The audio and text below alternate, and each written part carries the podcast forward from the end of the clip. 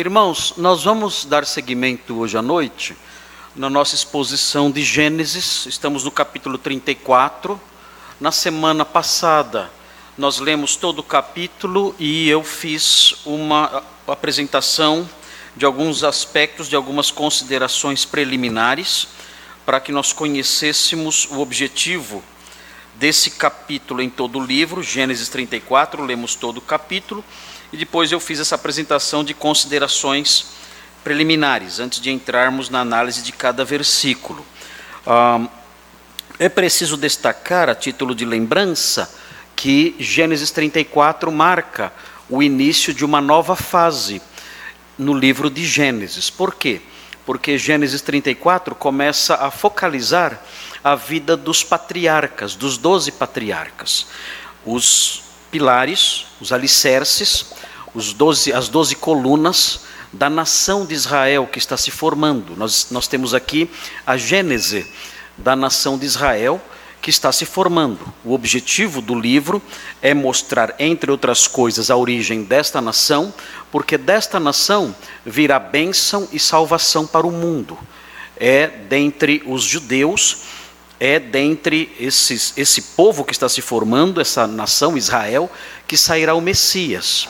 E por meio dele todas as nações da terra serão abençoadas, já que o evangelho será oferecido não só a Israel, mas será oferecido a todas as nações da terra, salvando, transformando, justificando, dando herança a todos aqueles que crerem nele, no Messias, no Messias prometido, no Messias que procede dessa nação que eh, está se formando, nação cujas origens estamos conhecendo agora. E essa nação que está se formando, nós aprendemos aqui, é interessante observar isso, que o capítulo 34, conforme eu disse nas considerações preliminares na semana passada, o capítulo 34 tem por objetivo iniciar uma nova fase que consiste de mostrar que ah, os filhos de Jacó, já adultos, começaram a entrar num terrível, num marcante declínio moral, numa espiral descendente de moralidade. Ah, o que nós veremos a seguir no livro de Gênesis são os crimes desses homens. São homens terríveis, são homens maus. Os filhos de Jacó não foram homens bons, não foram homens piedosos. Os patriarcas da nação de Israel não foram santos, muito longe disso. Nós estudamos aqui no capítulo 34 e aprendemos já aqui o que eles adultos fazem com os siquemitas. Quando nós estudamos o capítulo 33 e 32 e, e os capítulos anteriores, nós vimos esse, esse grupo de filhos de Jacó ainda meninos crianças ainda. É no capítulo 34 que nós nos deparamos com eles já adultos. E quando nos deparamos com eles já adultos, nós, nós ficamos impressionados com o grau de maldade desses homens. Os irmãos leram a história comigo na semana passada. Quem não leu pode ler depois em casa com mais detalhes, porque não poderemos ler hoje o capítulo todo novamente. Mas os irmãos verão os terríveis crimes que eles praticam nesse capítulo. Eles agem com dolo, porque sua irmã Diná foi violada por um dos príncipes, por Siquém, um dos príncipes de Siquém, chamado também Siquém, filho de Amor. Ah, eles então agem com dolo diante desses homens e dizem que ofereceriam sim sua irmã Diná em casamento a Siquém se eles se circuncidassem. E eles, uma vez que se quem estava apaixonado por Diná, tendo já a violado, ele estava apaixonado por ela, ele se dispõe a isso. Ele diz: Não, é, eu me disponho a isso e nós vamos convencer os homens da cidade a fazerem o mesmo. E o texto bíblico diz que ele e seu pai, Amor, eram homens muito respeitados na cidade, se colocaram junto à porta da cidade e disseram aos homens da cidade que entravam e saíam: que eles deveriam se circuncidar para entrar numa aliança com a família, com o clã de Jacó. E quando eles aceitaram fazer isso, e ao terceiro dia, depois de terem sido circuncidados, quando a dor da circuncisão era mais forte, eles não podiam se defender, então o texto fala que Simeão e Levi, filhos de Jacó, entraram na cidade. e fizeram uma verdadeira carnificina.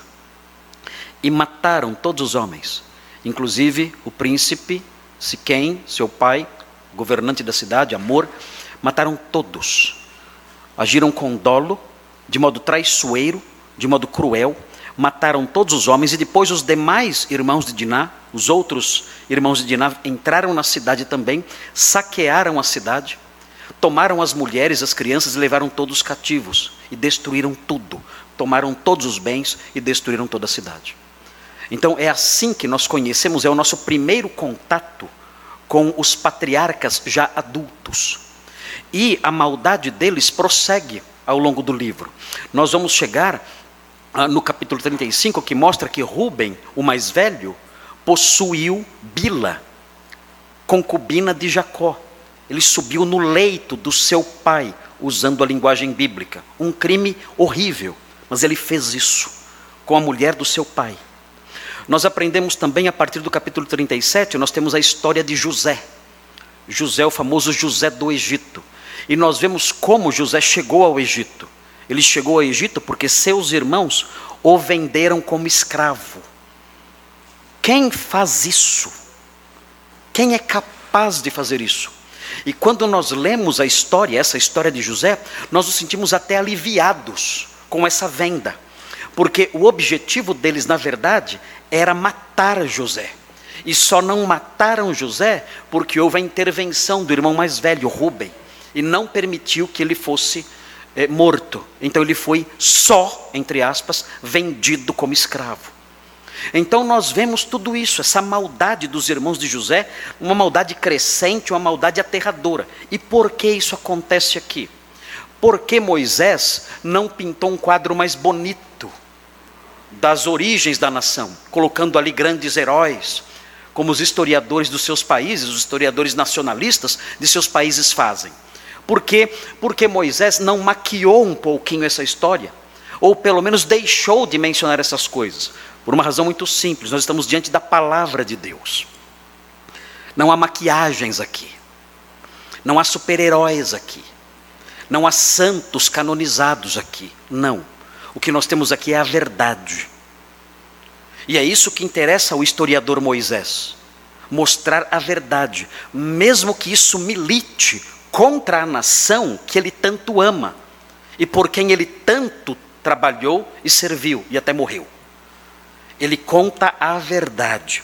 E por que essa verdade é importante? Essa verdade é importante, conforme vimos, porque isso mostra, essa verdade mostra que a graça de Deus caminha o plano ou os planos redentivos de Deus marcham, mesmo em meio à lama imunda da humanidade, dos homens que são seus instrumentos.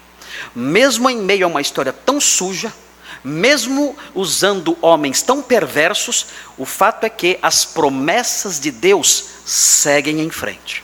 Deus disse a Abraão: Eu vou fazer de você uma grande nação, e por meio disso todas as nações da terra serão abençoadas.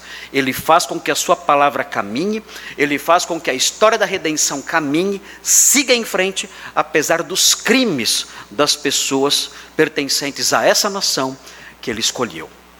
Aprendemos isso, é algo maravilhoso, ver que a graça de Deus não leva em conta a condição deplorável da humanidade, ela continua marchando, ela continua seguindo em frente. Essa é uma doutrina maravilhosa. Isso significa que qualquer pessoa pode ser alcançada por essa graça, porque essa graça rompe as barreiras mais terríveis. Essa graça atravessa oceanos de sujidades assustadoras para alcançar seus alvos. Essa graça não encontra barreiras, ela chega aos seus objetivos salvadores, ela chega aos seus objetivos redentores, mesmo passando por caminhos tão imundos, tão sujos, nos quais nós possamos nos encontrar. Isso é maravilhoso para nós. Isso significa que ninguém, por mais sujo que esteja em seus caminhos, está fora do alcance da graça redentora, da graça salvadora de Deus. É uma lição maravilhosa essa que nós passamos a entender melhor logo nas primeiras páginas da Bíblia, logo aqui a partir do capítulo 34. Dissemos outras coisas também, a título de considerações preliminares, não vou apontar todas elas de novo, senão eu prego de novo o sermão do domingo passado. E aí os irmãos ficar cansados de ouvir a mesma coisa. Mas hoje, nós vamos entrar no texto propriamente dito. Nós, vamos, nós, nós fizemos, nós, nós demos uma olhada no texto com um telescópio, vendo o texto todo. Agora nós vamos olhar para o texto com um microscópio. Agora vamos olhar para as frases do texto e tentar entendê-las. E crescer no conhecimento das Escrituras e ver de que modo esse conhecimento impacta nossa vida. Vamos conhecer o significado dos versículos e a sua significância, o seu impacto sobre nós. Nós vamos nos debruçar sobre os quatro primeiros versículos. Se o tempo permitir, eu vou explicar os quatro versículos. Se não der tempo, eu termino da semana que vem. Vamos ver o que vai acontecer. Eu não sei qual vai ser o andamento aqui agora. Vamos lá. O texto diz assim no capítulo 34, versículos 1 a 4. Diz assim o texto bíblico. Ora, Diná, filha que Lia dera à luz a Jacó, saiu para ver as filhas da terra viu a Siquém, filho do Eveu Amor, que era príncipe daquela terra, e tomando-a, a possuiu, e assim a humilhou. Sua alma se apegou a Diná, filha de Jacó, e amou a jovem, e falou-lhe ao coração. Então disse Siquém a Amor, seu pai: Consegue-me esta jovem para esposa. Aqui nós temos o comecinho então da história e os irmãos sabem então o que vai acontecer, mesmo porque eu já disse que vai acontecer. Os irmãos de Diná vão agir traiçoeiramente e vão matar todos os homens da cidade de Siquém. Eu dividi o texto, esse texto de quatro versículos, eu dividi em três partes. E eu coloquei um nome em cada parte. A primeira parte se chama, o nome que eu dei a essa parte, que abrange somente o versículo 1. O nome dado é A Chance para a Tragédia. É o nome dado à primeira parte desse pequeno trecho de quatro versículos. A chance para a tragédia. Versículo 1. Começa assim o nosso esboço. É um esboço tripartido, tem três partes. A primeira parte abrange o versículo 1. E o versículo 1, ah, conforme veremos, mostra a chance para a tragédia, que fatalmente veio. A segunda, o segundo item do nosso esboço está no versículo 2.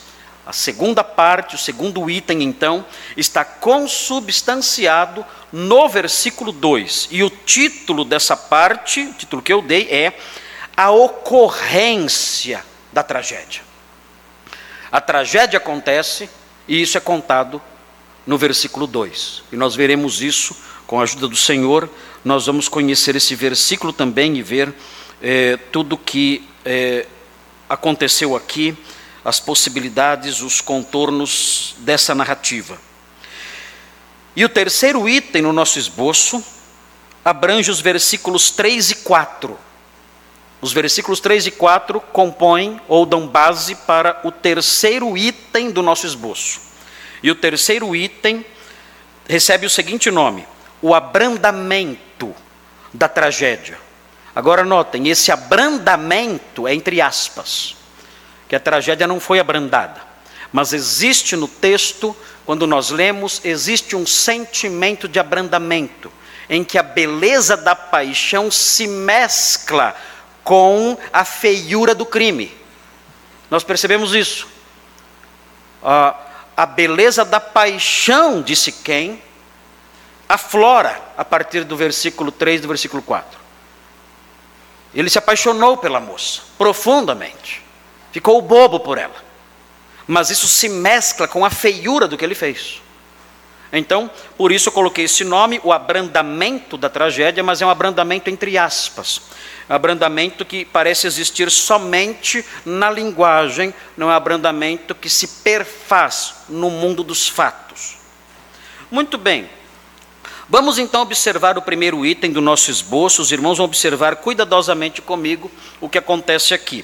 Primeiro item, a chance para a tragédia, versículo 1 Vejam comigo, o texto diz assim: Ora, Diná, filha que Lia dera à luz, muito bem, uh, o texto menciona Diná, e o texto, daqui para frente os irmãos vão notar, o texto falando gira, parece que tudo gira em torno de Diná, mas Diná não diz nada nesse capítulo todo. Nada. Nenhuma palavrinha. Ela não reclama de nada do que foi feito. Nós não vemos a opinião dela acerca da proposta de Siquém quanto a casar-se com ela. Nós não sabemos se ela gostou da proposta ou se ela não gostou da proposta. Nós não sabemos como ela estava se sentindo pelas palavras dela, nós temos alguns indícios no texto, mas o fato é que Diná não fala no capítulo todo. Ela é uma jovem quietinha, ela é uma jovem sem voz, ela é uma jovem silenciosa. E é importante observar isso. É importante observar isso porque, diferente de outras mulheres do livro de Gênesis que se manifestam, que falam, que reclamam muitas vezes. Nós vemos, nós vemos na, entre as esposas de Jacó que elas falam, e elas falam até bastante, e elas brigam, e elas reclamam com Jacó, pedindo que Jacó lhes dê um filho, ou filhos, e elas conversam entre si, e entram em acordos entre si para terem ali uma noite com Jacó. Nós percebemos isso também na vida de Sara. Sara fala, Sara ri do que Deus diz. Vemos mulheres atuantes no livro de Gênesis falando, expressando suas ideias, expondo ali seus pensamentos. Mas Diná não fala. Ela é quieta, não diz nada. Nós não sabemos o que ela pensa. Não sabemos o que ela, ela, ela tem em mente. Não temos noção nenhuma.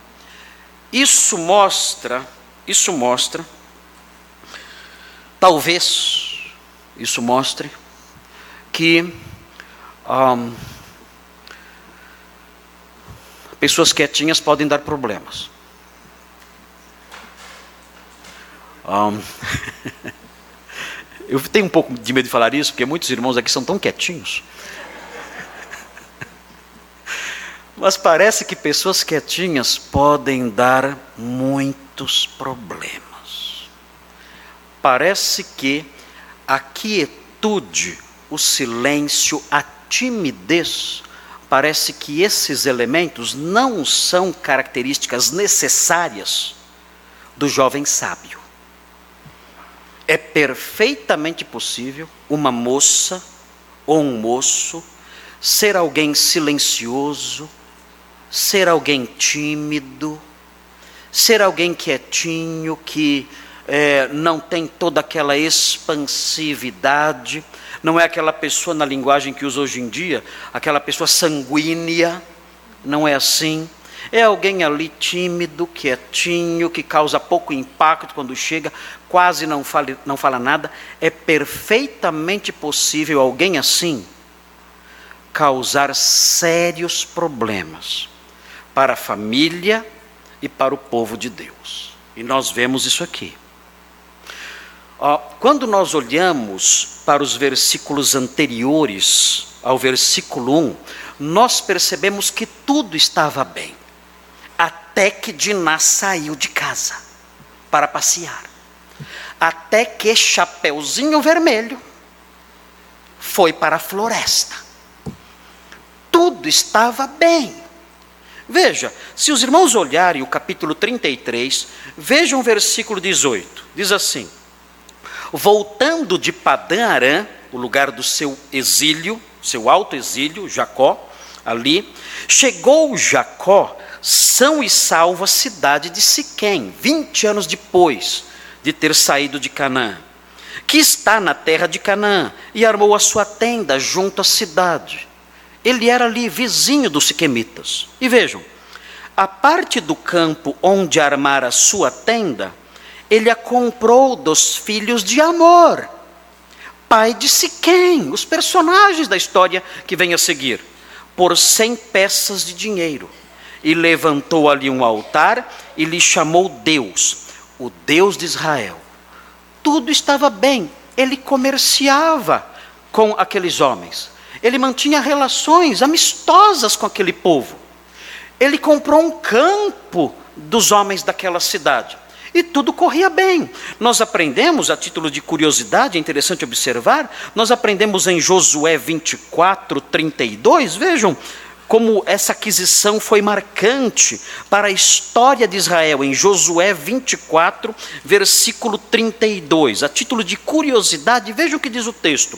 Josué 24, 32. O texto diz assim: Os ossos de José José do Egito, o famoso José do Egito, que vai dominar toda a narrativa a partir do capítulo 37, os ossos de José, que os filhos de Israel trouxeram do Egito, enterraram-nos em Siquém, naquela parte do campo que Jacó comprara aos filhos de Amor, pai de Siquém, por cem peças de prata, e que veio a ser a herança dos filhos de José. Vejam como essa aquisição foi importante. Nos dias de Jacó, Jacó comprou ali um campo ali eh, próximo da cidade de Siquém, e nesse campo foi enterrado o próprio José, o grande governador do Egito. Então, o que nós aprendemos aqui, olhando para esses versículos anteriores ao versículo 34:1, nós aprendemos que tudo estava bem. Mas então vem essa dobradiça. Então começam os problemas. O objetivo do texto não é tanto focalizar em Diná, e talvez essa seja a razão pela qual ela não fala nada. O objetivo do texto é mostrar como os filhos de Jacó são maus, mas há uma maldade prévia. Há uma maldade anterior que não é tão focalizada na sequência, mas existiu. E não é tão focalizada na sequência, porque o objetivo é mostrar a maldade dos filhos de Jacó e não dos demais eh, componentes da história. E o texto diz: Ora, Diná, filha que Lia dera à luz a Jacó. Por que o texto destaca que Diná era a filha que Lia dera à luz a Jacó? Muito simples. Quando nós continuamos a ler a história, nós descobrimos, nós percebemos que os, os irmãos, filhos de Jacó ali, os filhos de Jacó, os irmãos de, Diná, mais violentos foram Simeão e Levi. Por quê? Porque Jacó tinha quatro mulheres. Então, os filhos que ele tinha com essas quatro mulheres eram meio-irmãos. Mas no caso de Diná, ela era irmã num sentido sanguíneo completo de Simeão e Levi. Porque Simeão e Levi, eles eram também filhos de Lia, assim como Diná. Vejam, voltando um pouquinho o texto, vejam capítulo 39, 29, observem a relação de afinidade física ou sanguínea, mas completa Vejam o capítulo 29, versículo 33. Veja o que diz. Concebeu Lia, aqui é Lia, o texto está falando de Lia, concebeu Lia outra vez e deu à luz um filho e disse: Soube o Senhor que era preterida e me deu mais este. Chamou-lhe, pois, Simeão. E na sequência, outra vez concebeu Lia e deu à luz um filho e disse: Agora desta vez se unirá mais a mim meu marido, porque lhe dei à luz três filhos. Por isso lhe chamou Levi. Virem as páginas da Bíblia. Vejam o capítulo 35, versículo 23. 35, 23. Nós temos aqui os descendentes de Jacó. Vejam como os descendentes de Jacó são, são descritos no versículo 23. Ruben, primogênito de Jacó, Simeão, Levi, Judá, Issacar e Zebulon, filhos de Lia. Diná era filha de Lia também. Ela era irmã de Simeão e Levi num sentido completo. Por isso, quando nós olhamos o versículo 25, o texto diz assim, no capítulo 34, versículo 25, diz assim: Ao terceiro dia, 34, 25, quando os homens sentiam mais forte a dor, aqui a dor da circuncisão, dois filhos de Jacó, Simeão e Levi, irmãos de Diná. Todos eram irmãos de Diná. Mas Simeão e Levi eram irmãos no sentido pleno. Tomaram cada um a sua espada, entraram inesperadamente na cidade e mataram os homens todos. O ódio deles era muito maior, porque eles se consideravam mais fortemente ligados à moça do que os demais descendentes de Jacó. E o texto prossegue: Ora, Diná, filha que Lia dera à luz a Jacó, notem, o texto não nos deixa esquecer que Lia era filha de Jacó. E por que isso é importante? Porque Diná era filha de Jacó. Eu falei, Lia? É tanto nome, eu não decorei nem o nome de vocês. Agora eu tenho que decorar todos esses nomes aqui, é difícil. Ah, o texto ah, realça que Diná não era somente filha de Lia, mas era também filha de Jacó. E por que isso é importante?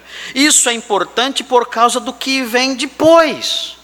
Há um contraste que aparece agora no versículo, e esse contraste é proposital. O texto diz que ela, Diná, filha de Lia, filha de Jacó, saiu para ver as filhas da terra. Eis aí o contraste. Uma filha de Jacó e as filhas da terra. Aí está o contraste. E nós aprendemos aqui que essa moça saiu para ver.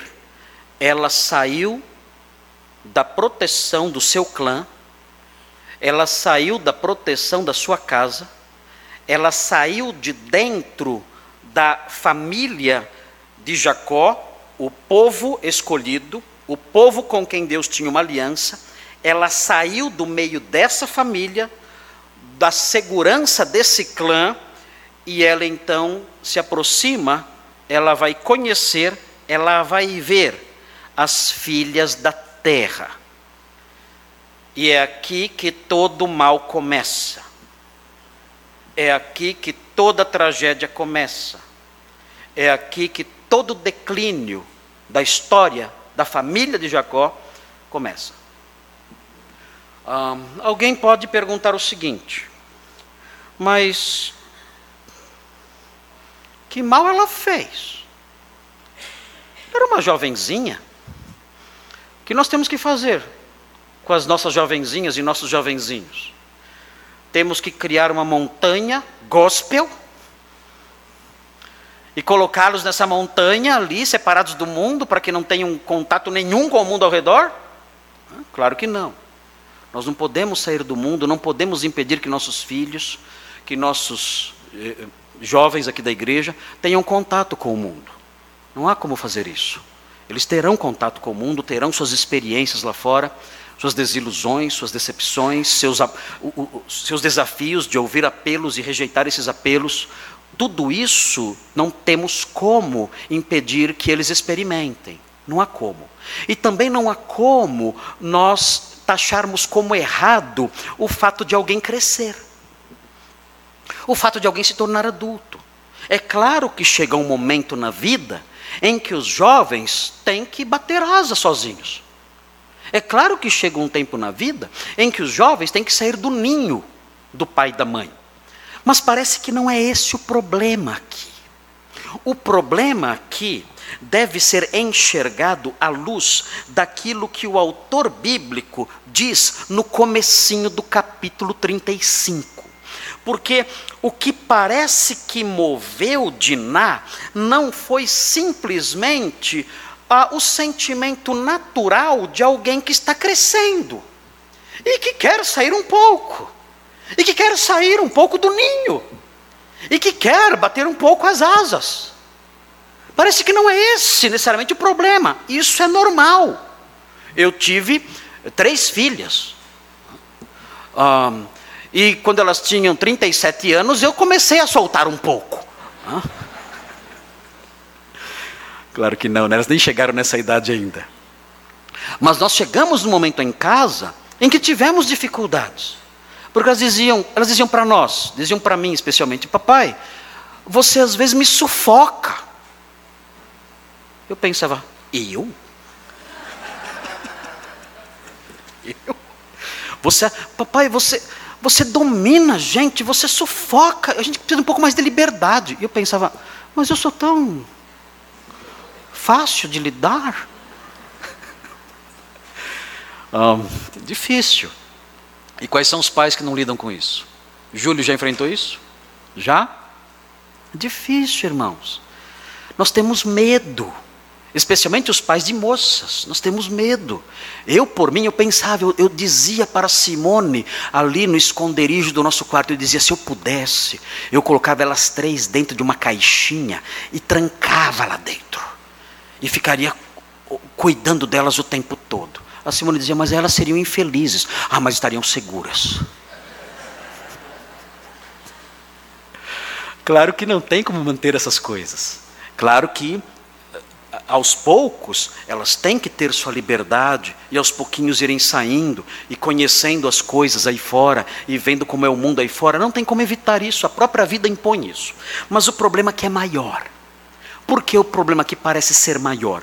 Porque o problema aqui parece transcender essa experiência, que é a experiência comum dos pais, que é a experiência comum dos adolescentes. Porque nós temos um tom, uma coloração diferente exposta no capítulo 35 no comecinho do capítulo 35. Vejam o que diz o capítulo 35, versículos 1 a 4. Ao que tudo indica, Diná não era só uma moça curiosa. Diná não era somente uma adolescente curiosa, que queria ver como era o mundo, não era somente isso, havia algo mais. Parece que a família de Jacó tinha um problema mais sério. A família de Jacó tinha uma inclinação, uma tendência mais perigosa. Vejam a tonalidade disso no capítulo 35. Diz assim: Disse Deus a Jacó, isso depois de toda a tragédia. Depois de toda a tragédia acontecida, disse Deus a Jacó: Levanta-te, sobe a Betel e habita ali. Faze ali um altar ao Deus que te apareceu quando fugias da presença de Esaú, teu irmão. Então disse Jacó à sua família e a todos que com ele estavam: Vejam, lançai fora os deuses estranhos que há no vosso meio, purificai-vos e mudai as vossas vestes levantemo-nos e subamos a Betel. Farei ali um altar ao Deus que me respondeu no dia da minha angústia e me acompanhou no caminho por onde andei. Então deram a Jacó todos os deuses estrangeiros que tinham em mãos e as argolas que lhes pendiam das orelhas.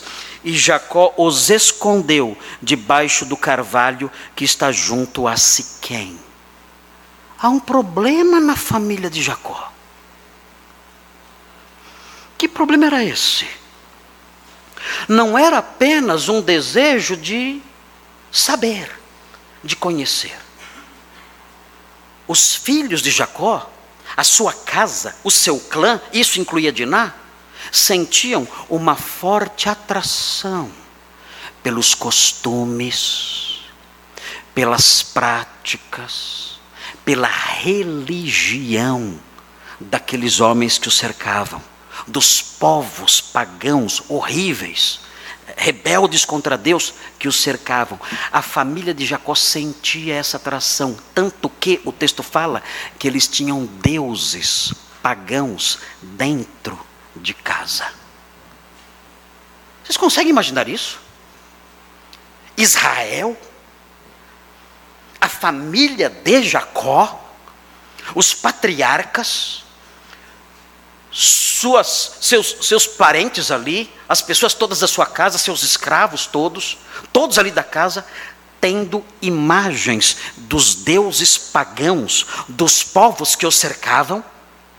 Isso dá um retrato dessa família. O que nós temos aqui é um retrato que mostra que aquelas pessoas da família de Jacó se sentiam atraídas não era uma simples curiosidade juvenil, adolescente, não. Ela se sentia atraída pelos costumes, pelos valores, pelas práticas, pelo estilo de vida, pela religião das, dos povos pagãos que o cercavam. E isso, então, o capítulo 35, versículos 1 a 4, dá a coloração exata da expressão saiu para ver as filhas da terra. Não foi mera curiosidade. Ela se sentia atraída por aquela cultura, encantada por aquelas pessoas, pelo modo de vida delas. E o que aconteceu então? O que aconteceu foi que essa busca, essa atração, gerou toda a tragédia que vemos na sequência. Um, é, é importante que os irmãos observem isso. É importante que os jovens observem isso,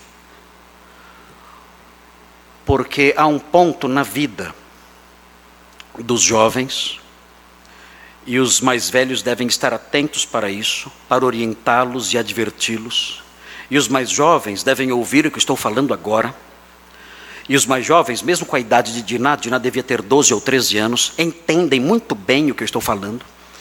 Essa, essa, essa noção que existe hoje em dia de estupidificar o jovem, como se o jovem não entendesse o que nós falamos, isso é falso.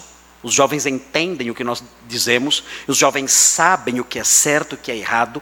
Quando são orientados, eles sabem o que é certo e o que é errado, e eles têm capacidade de se autodeterminar na direção certa ou na direção errada. Eles são responsáveis, sim. Eles podem entender claramente o que eu estou dizendo aqui. Essa ideia de infantilizá-los, estupidificá-los, diminuir sua capacidade de entendimento, isso não existe tanto que eles aprendem o mal com muita rapidez, entendem tudo e fazem tudo, sem problema nenhum. E isso vale também para o que é certo.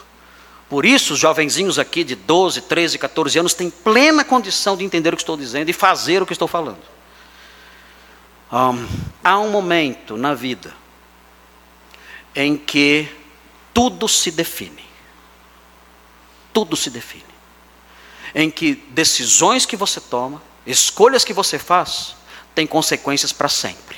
E consequências muitas vezes irremediáveis. E isso acontece nessa idade, na adolescência.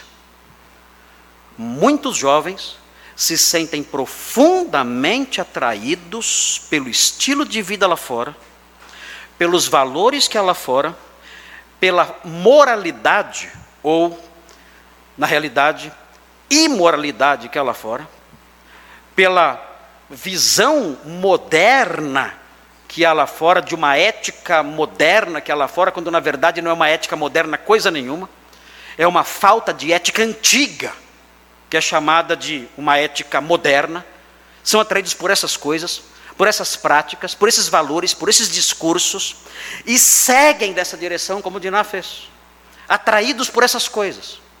E fazendo isso, podem entrar em comprometimentos, podem entrar em relacionamentos, podem participar de histórias, podem realizar coisas, podem fazer certas coisas para as quais não haverá mais remédio nunca mais. Por isso, os jovens que estão aqui, jovenzinhos, adolescentes, jovens mais velhos, pais que estão aqui, Pessoas mais maduras, que têm aí algum grau de influência sobre pessoas dessa idade, devem orientar os jovens sempre nesse aspecto, dizendo: vocês têm que se afastar dessas coisas. Não há como colocar vocês dentro de uma bolha, dentro de uma redoma de vidro e trancar, como o pastor queria fazer com as três filhas dele. Não há como isso acontecer. Mas vocês, nas suas jornadas por esse mundo, devem distinguir entre a necessidade de viver no mundo caído e o sentir-se atraído por um modo de vida que pode destruir você para sempre. É necessário isso. Nós temos que incutir esse temor nos jovens. Os jovens têm que andar por esse mundo com medo, com cautela, porque o medo produz cuidado, o medo produz cautela, o medo faz com que a guarda fique levantada, os olhos fiquem abertos.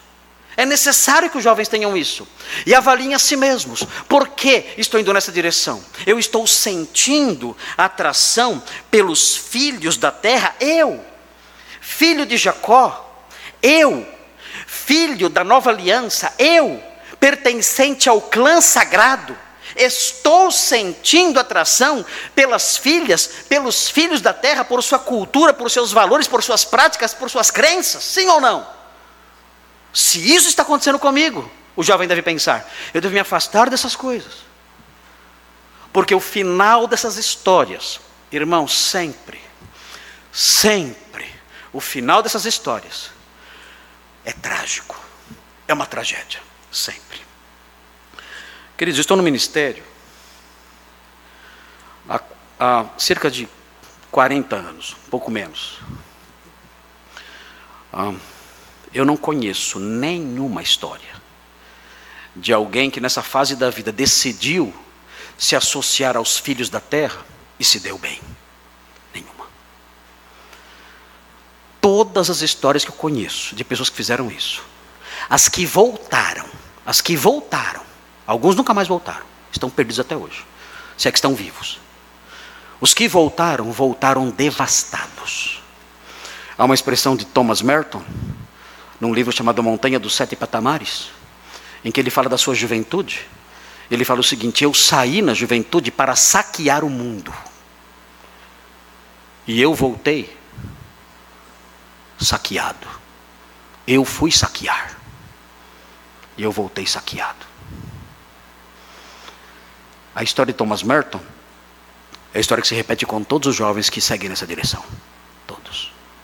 E os jovens que estão aqui devem levar muito a sério as palavras que estou dizendo. Porque eu sei o que estou falando. Eu sei. E, se vocês pensam, pastor quer, quer pôr medo em mim, eu quero. Quero.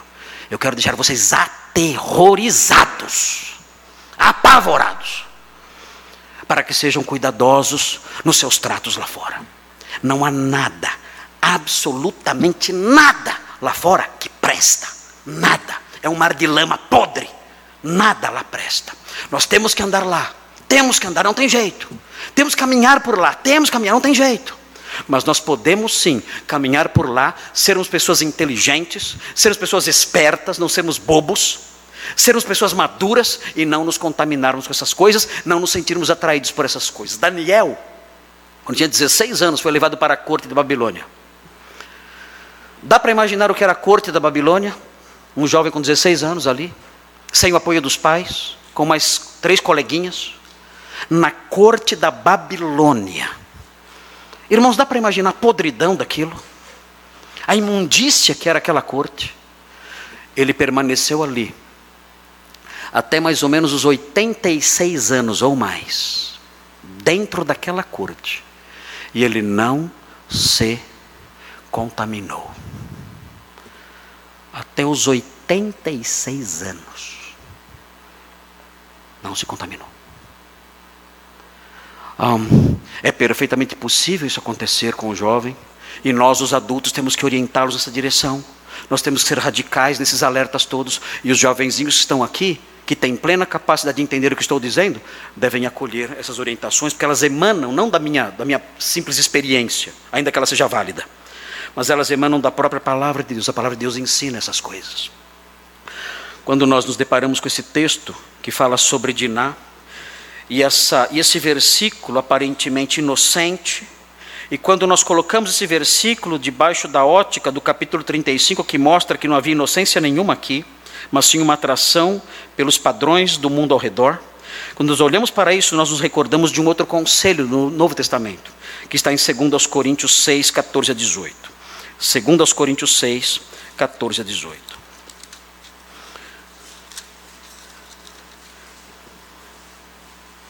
Vejam como o apóstolo Paulo é radical. Nós precisamos de crentes radicais. Nós precisamos de jovens radicais. O mundo é radical. O mundo não cede um centímetro nos seus apelos, nos seus ensinos, nas suas mentiras, nas suas práticas. O mundo não cede um centímetro sequer, pelo contrário, ele avança. Ele avança mais e mais. Se ele hoje ensina o mal no nível 10, amanhã ele ensina o mal no nível 15.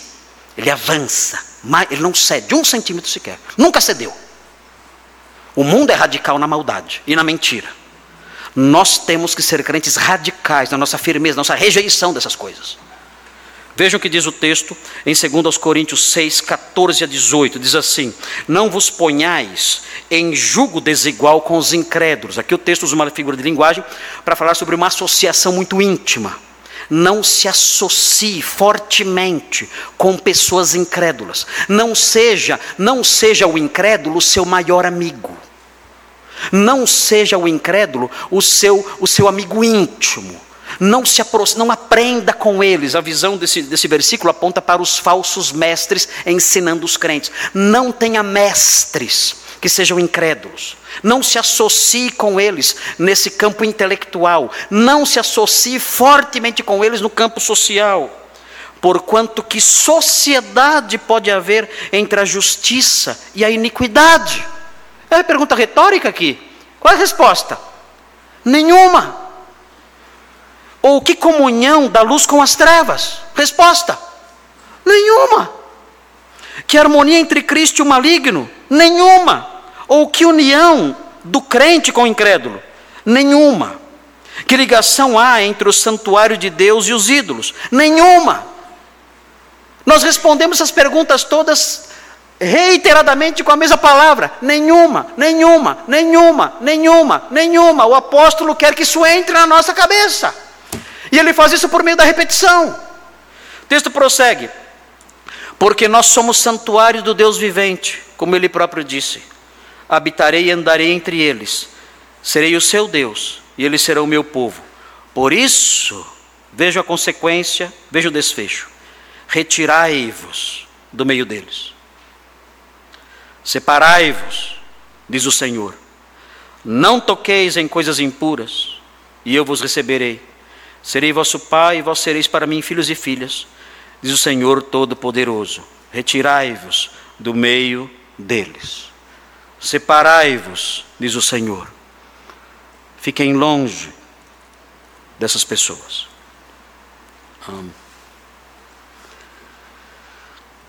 Eu já fui adolescente também. Já fui jovem também. Quando eu era jovem, eu comprei um Fusca.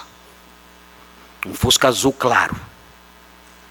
Vocês tinham que me ver dirigindo aquele Fusca. Bonito, eu era muito bonito. Dentro do meu Fusca. E os meus amigos no banco, da minha idade, 18 anos, souberam que eu tinha um Fusca. E se tornaram mais amigos do que já eram. Eu ganhava bem. Eu trabalhava num banco e o banco pagava bem. Eu consegui comprar o Fusca. Era um Fusca velho, claro. Eu consegui comprar o Fusca. E um dia meus amigos disseram: Marcos, vamos, vamos sair no final de semana.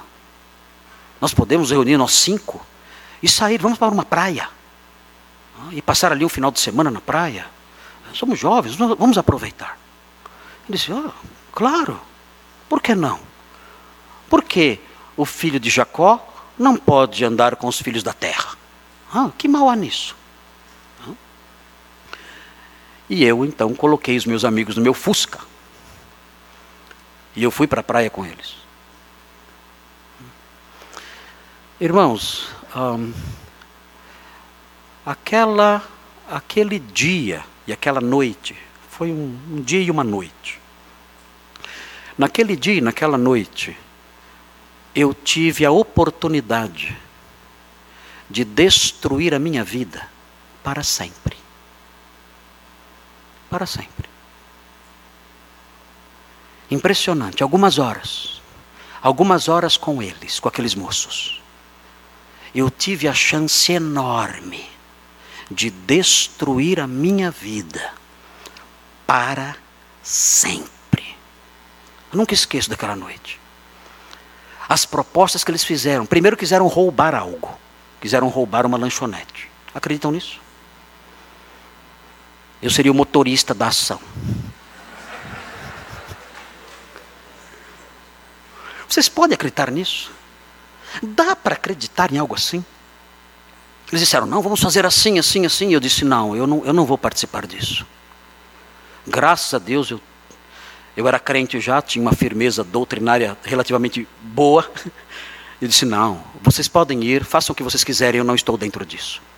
Ah, se você não for, não dá. então não vai dar. E aí então, quando essa, esse crime não pôde ser perpetrado, então eles propuseram prostituição. Vamos então em tal lugar onde nós sabemos que tem prostitutas e vamos lá então encontrar essas moças. E eu disse: se vocês vão sozinhos também, eu não vou. Irmãos, foi a primeira vez e a última vez que eu saí com aqueles homens, com aqueles moços. Nunca mais. E se eu tivesse cedido àquilo que eles me propuseram, eu teria destruído a minha vida para sempre, com 18 aninhos de idade. Por isso o texto bíblico diz: afastem-se deles. Não há associação nenhuma entre nós. Fiquem longe deles. Eles têm potencial para destruir a nossa vida. Muito bem, o texto prossegue. E nós chegamos então na segunda parte do texto. Vejam o que diz o texto no versículo 2. O nosso tempo está apertado. Nós vamos entrar no versículo 2. Ah, mas eu não sei, eu acho que não vai dar tempo de terminar. Não sei. Mas vamos olhar para o versículo 2. Vejam o que acontece aqui. O texto diz assim: Viu-a Siquém. Ah, há uma ironia aqui. Eu já apontei essa ironia para vocês. Não apontei? Já apontei. Diná saiu para ver. Mas ela foi? Foi vista. Ah, não esperavam por esse lado, hein? O jovem não espera por essa contraparte.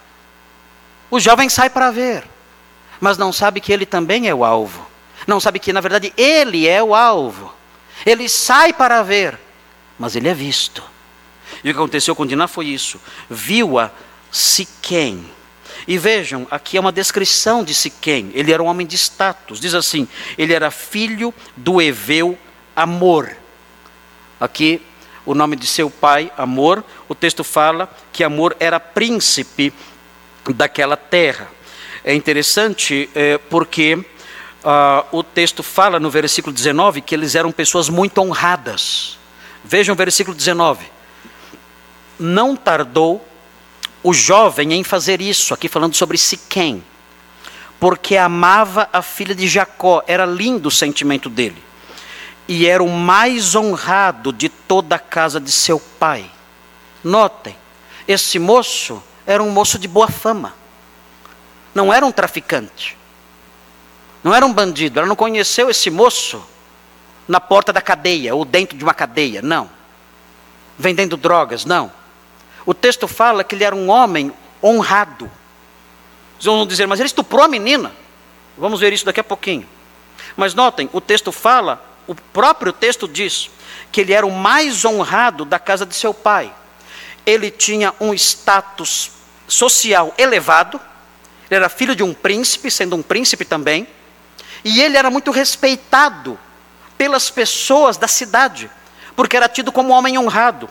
No versículo 20, nós aprendemos que eles foram, Amor e seu filho Siquém, foram à porta da cidade e falaram aos homens da cidade. E os homens da cidade deram ouvidos a eles. Por quê? Porque eram pessoas respeitadas. Eram pessoas muito respeitadas. Por isso os homens da cidade deram ouvidos a eles.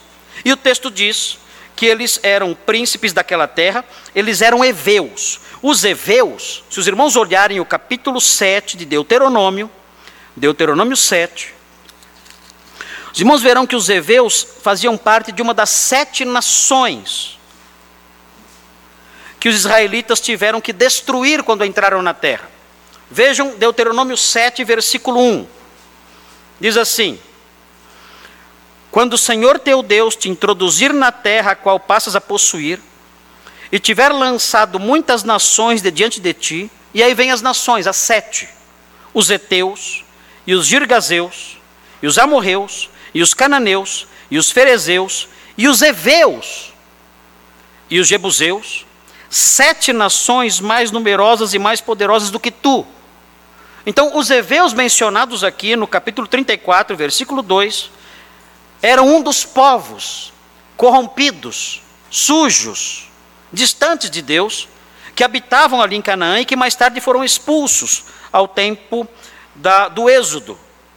O texto diz que Siquém, filho do Eveu Amor, que era príncipe daquela terra, viu Diná e, tomando-a, a possuiu e assim a humilhou. Ah, o que aconteceu aqui?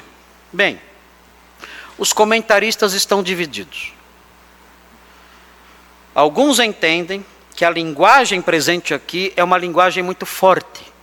O texto diz tomando-a, é o primeiro verbo que aparece aqui. Depois, a possuiu, é o segundo verbo que aparece aqui.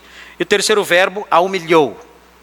Juntando esses três verbos, com toda a força que eles têm, a ideia é a seguinte: Diná foi violentamente estuprada, desculpem a redundância, mas Diná foi estuprada. Era uma menina, 12 ou 13 anos.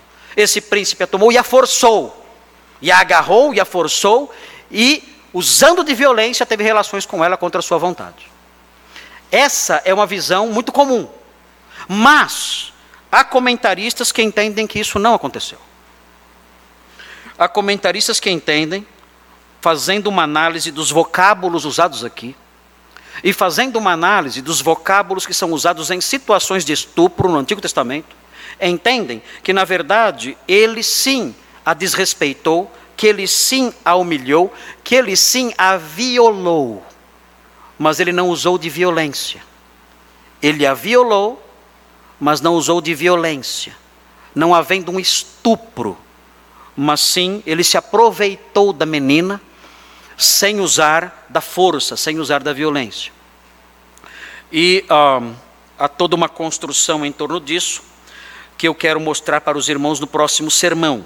O que acontece aqui eu quero descrever com mais riquezas no próximo sermão, quando vou mostrar a gramática, elementos gramaticais, elementos eh, semânticos que nos ajudam a compreender o que aconteceu aqui no versículo 2. É muito interessante porque o versículo 2 tem algo a nos dizer acerca da ética sexual.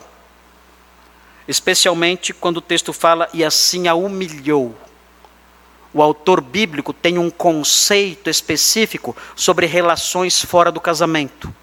O autor bíblico, especialmente no Pentateuco, o autor bíblico entende que um moço que tem relações com uma moça, fora do casamento, mesmo sendo consensual, esse moço humilha essa moça.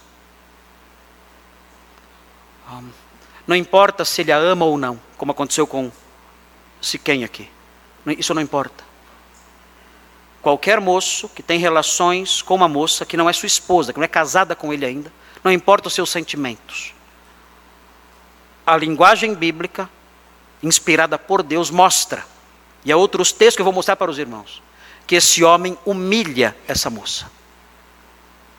Então você que é namorado, moço que namora uma moça, você que é noivo, moço que tem uma noiva, não importa se ela permite ter relações com ela ou não.